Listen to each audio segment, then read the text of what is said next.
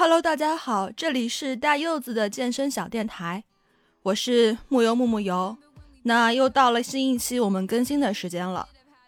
那么在这一期里，我会针对肩颈这两个部位的不良体态，给大家做一些呃简单的说明，包括在后面会给大家一些针对性的训练方法，帮助你来改善这两个位置的问题。那么上半身很容易遇到的两个体态问题呢，就是探肩和高低肩。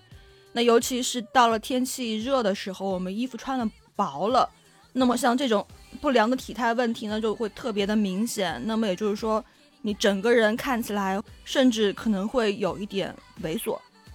那么，我们先来说一下这个探颈和高低肩有什么危害吧。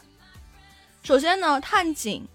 它是你的颈椎正常曲度变形，也就是颈椎病的一大成因之一。那探颈呢，不但会让你看起来没有气质，那你的。脖子和肩颈会酸痛，那有更严重的可能会头晕、手麻，对吧？其实它就是颈椎病的一种。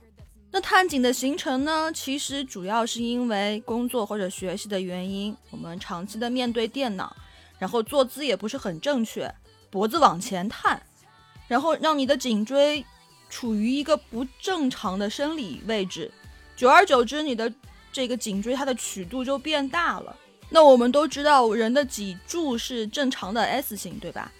那么好，你的颈椎如果它的正常生理曲度变化了以后呢，那带来的问题就是你的颈椎稳定性就变差了，那它就会导致一系列的跟颈椎相关的问题，比如颈椎疼痛、手臂发麻。那最直观的表现就是自然站立的时候背挺不直，脖子摆不正，下巴收不回来。那么在这里我要插一句的是，就是我们人体的。呃，肌肉骨骼组织它实际上是像一台机器一样的，也就是说，你某一个部位的活动，它并不是单块的肌肉在进行操作。那么拿我们探颈这个问题来举例子啊，为什么会出现探颈？那这个问题肯定是因为帮助你脖子活动的这个肌肉群里面，一定是会有相对薄弱的肌群。那么，另外协作的肌群呢？它为了完成这个薄弱肌群的工作，于是它就长时间的处于紧张状态，久而久之，你的这个不良体态就产生了。所以，我们纠正不良体态的主要有两点：第一是加强薄弱部位的肌肉力量；第二，去放松紧张部位的肌肉，改善肌力平衡。那首先就是我们在日常生活中呢，大家尽量要保证正确的姿态。尤其是对着电脑做的时候，那千万不要弯腰驼背，也不要去探头，时刻提醒自己要把背挺起来，把下巴收回来。嗯，大家如果找不到这个正确颈椎位置的话啊，你可以在初期的时候尝试着用下巴去夹一个网球，然后来做这个下巴的训练。那这样时时刻刻你就会提醒到自己，我不能探颈，探颈的话网球就掉了。那么其次，我们就应该强化斜方肌的中下部，然后放松斜方肌的上部，来改善我们的探颈。那关于斜方肌的位置呢，我会把那个人体解剖图片的这个放到这个音频的介绍里面，大家可以去看一下。那么我们可以怎么来放松斜方肌呢？首先，呃，一个动作很简单，就是你的单侧单手侧向拉伸颈部。就我们把头往一侧偏，然后你同侧这个手，你可以帮助你的头啊，往往你这这一侧来拉伸。那么还有就是，你可以拿一个按摩球、筋膜球或者网球都可以，你靠墙把这个球放在你的斜方肌上部的位置，然后来回来回的滚，这样对放松你的斜方肌上部是很有帮助的。那我们再来说关于强化斜方肌中下部的训练啊，呃，这个其实很简单，大家在家里面徒手就可以完成。那这个动作就叫俯身飞鸟，它分为内旋和外旋两种。那这个内旋指的是肩关节的内旋，也就是说，大家可以试着自然站立，然后把双手侧平举。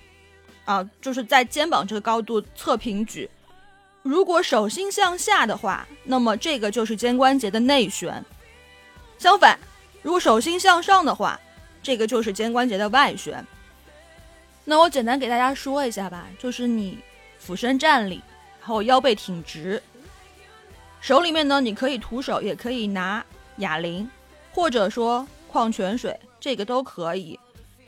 那么就是配合，呃，刚才说所说的。肩关节内旋或者外旋，然后肩部发力，向两侧展开双臂，然后再缓缓的收回来到初始的位置，重复，那就有点像一个小鸟在展翅膀一样，对不对？所以这个动作就叫做飞鸟。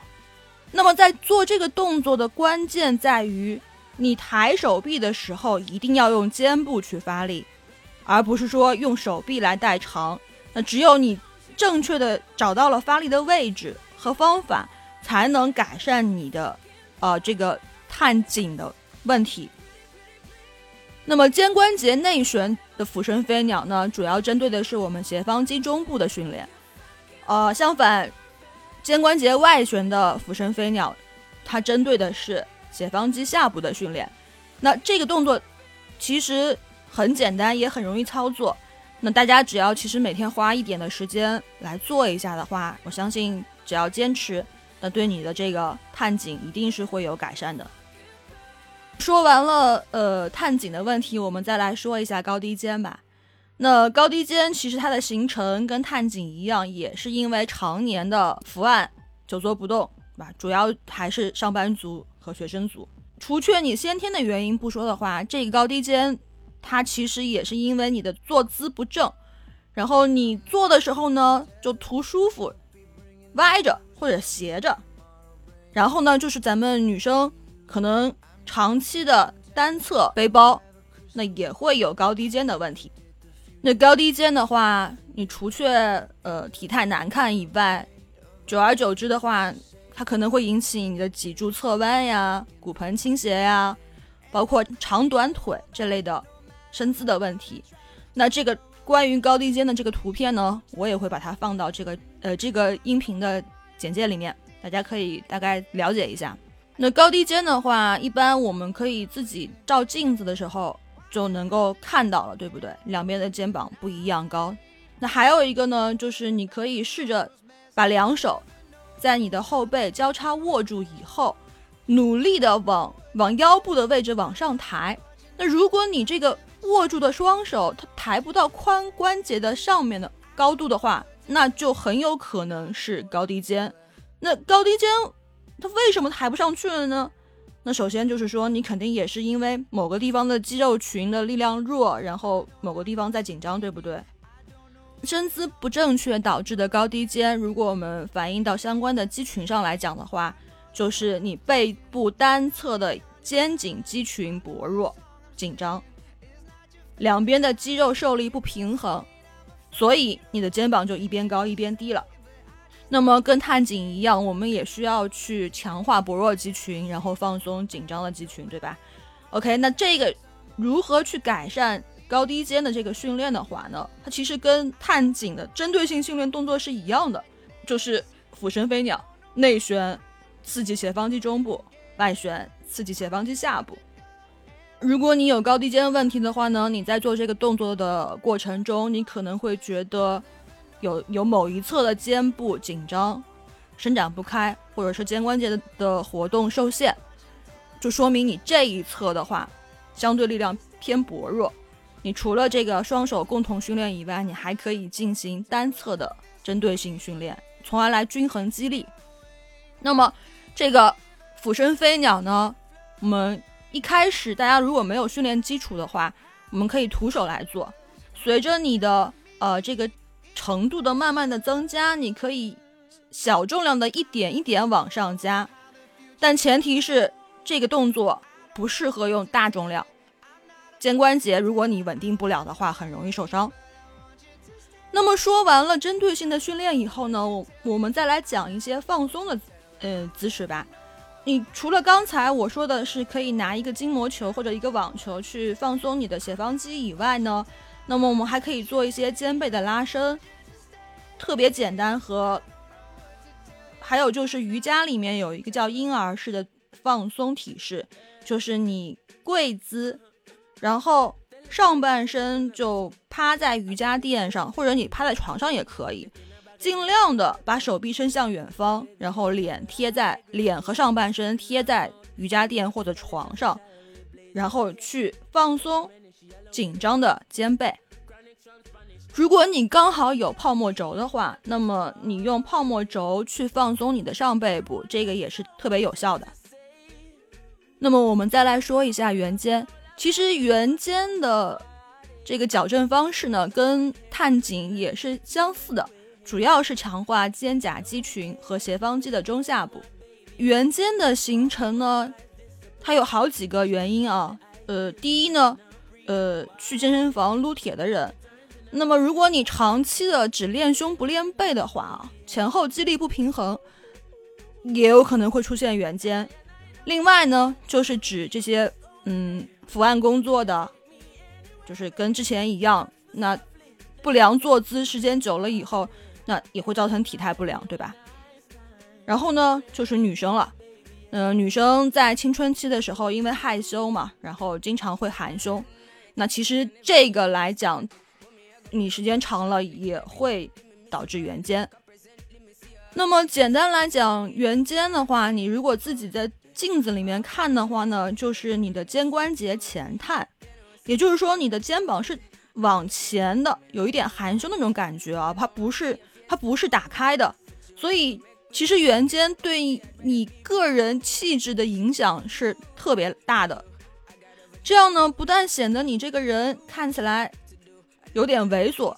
而且穿什么衣服也都不好看。那么圆肩的纠正方法呢，就是你可以先放松胸部的肌群，然后强化上背部的肩袖司肌，这个是比较关键的。说的简单一点的话，就是要也是加强我们的背部力量。那么我们配合它的针对性训练的动作呢，就是嗯一个一个俗称叫做招财猫的动作。哦，那这个动作的话，大家可以想象一下，就是呃招财猫的那个那个样子啊，也就是说，我们可以自然站立，然后呢，把这个手侧平举，与肩平齐，然后我们我们把我们的肘关节前臂前臂顺着肘关节抬起来，就模仿招财猫那个那个那个爪子的动作啊，然后两只手都是，那么你可以徒手或者拿一个小重量的哑铃或者是矿泉水瓶。OK，那么我们就是呃肩关节下沉，并且锁紧，然后我们可以就开始模仿招财猫那个动作，像像招财猫一样。那么这个动作呢，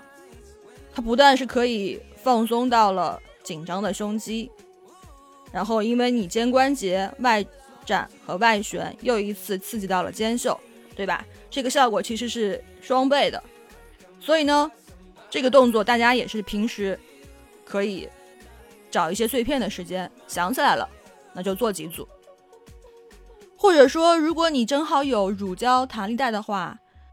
我们可以双脚固定乳胶带，然后双手持乳胶带的两端，小臂垂直地面向下，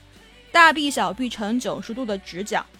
然后呢，保持大臂不动。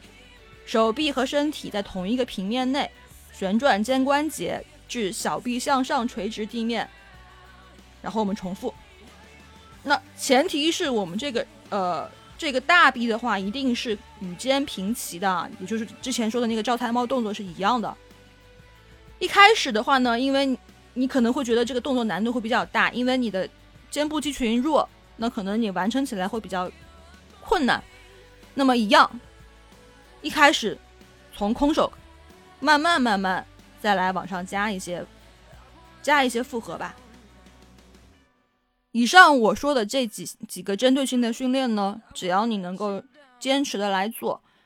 你的探颈也好，高低肩也好，包括圆肩也好，这个都可以慢慢来改善的。嗯，挺拔身姿也不是问题，但前提是你一定要坚持，对吧？任何的训练呢？都需要坚持，罗马不是一天建成的，所以大家努力吧。希望大家都可以通过这三个简单的练习呢，让自己的身身姿挺拔起来。我是木油木木油，感谢聆听。